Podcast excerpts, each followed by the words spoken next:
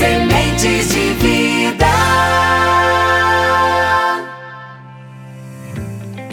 Caros semeadores, caras semeadoras, os Sementes de Vida têm como objetivo levar até você reflexões, pensamentos, mensagens, ideias que ajudem você a se compreender melhor, a compreender melhor os outros, a compreender melhor o mundo em que nós vivemos, para que a gente torne a nossa convivência mais pacífica, mais harmônica e que a gente possa reagir melhor àquilo que acontece no nosso dia a dia. Por essa razão, os Sementes de Vida sempre é especial, mas hoje eu quero trazer um assunto bem importante e até um pouco delicado. Você sabe que o Brasil é um dos países que tem a maior incidência de doenças psiquiátricas, especialmente a ansiedade e a depressão. E ansiedade não é só você querer que as coisas aconteçam rapidamente, e depressão não é só você estar muito triste.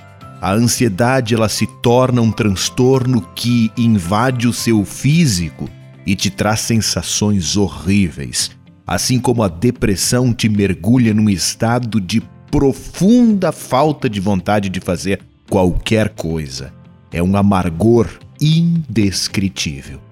Por isso, o que eu queria falar para vocês nestes Sementes de Vida, e eu espero que você leve isso muito a sério, é que quando a gente enxerga uma pessoa, a gente só vê uma casca.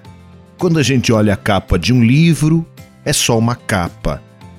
A gente não imagina o conteúdo dele. Quando a gente vê a vitrine de uma loja, a gente só vê o exterior. Dentro pode ser muito diferente. Assim é com as pessoas.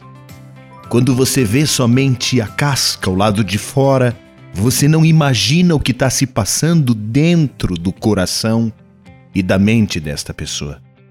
Tem muita gente sorrindo por fora, mas chorando por dentro. E tem muita gente fechada, quieta, recolhida por fora, mas muito alegre por dentro.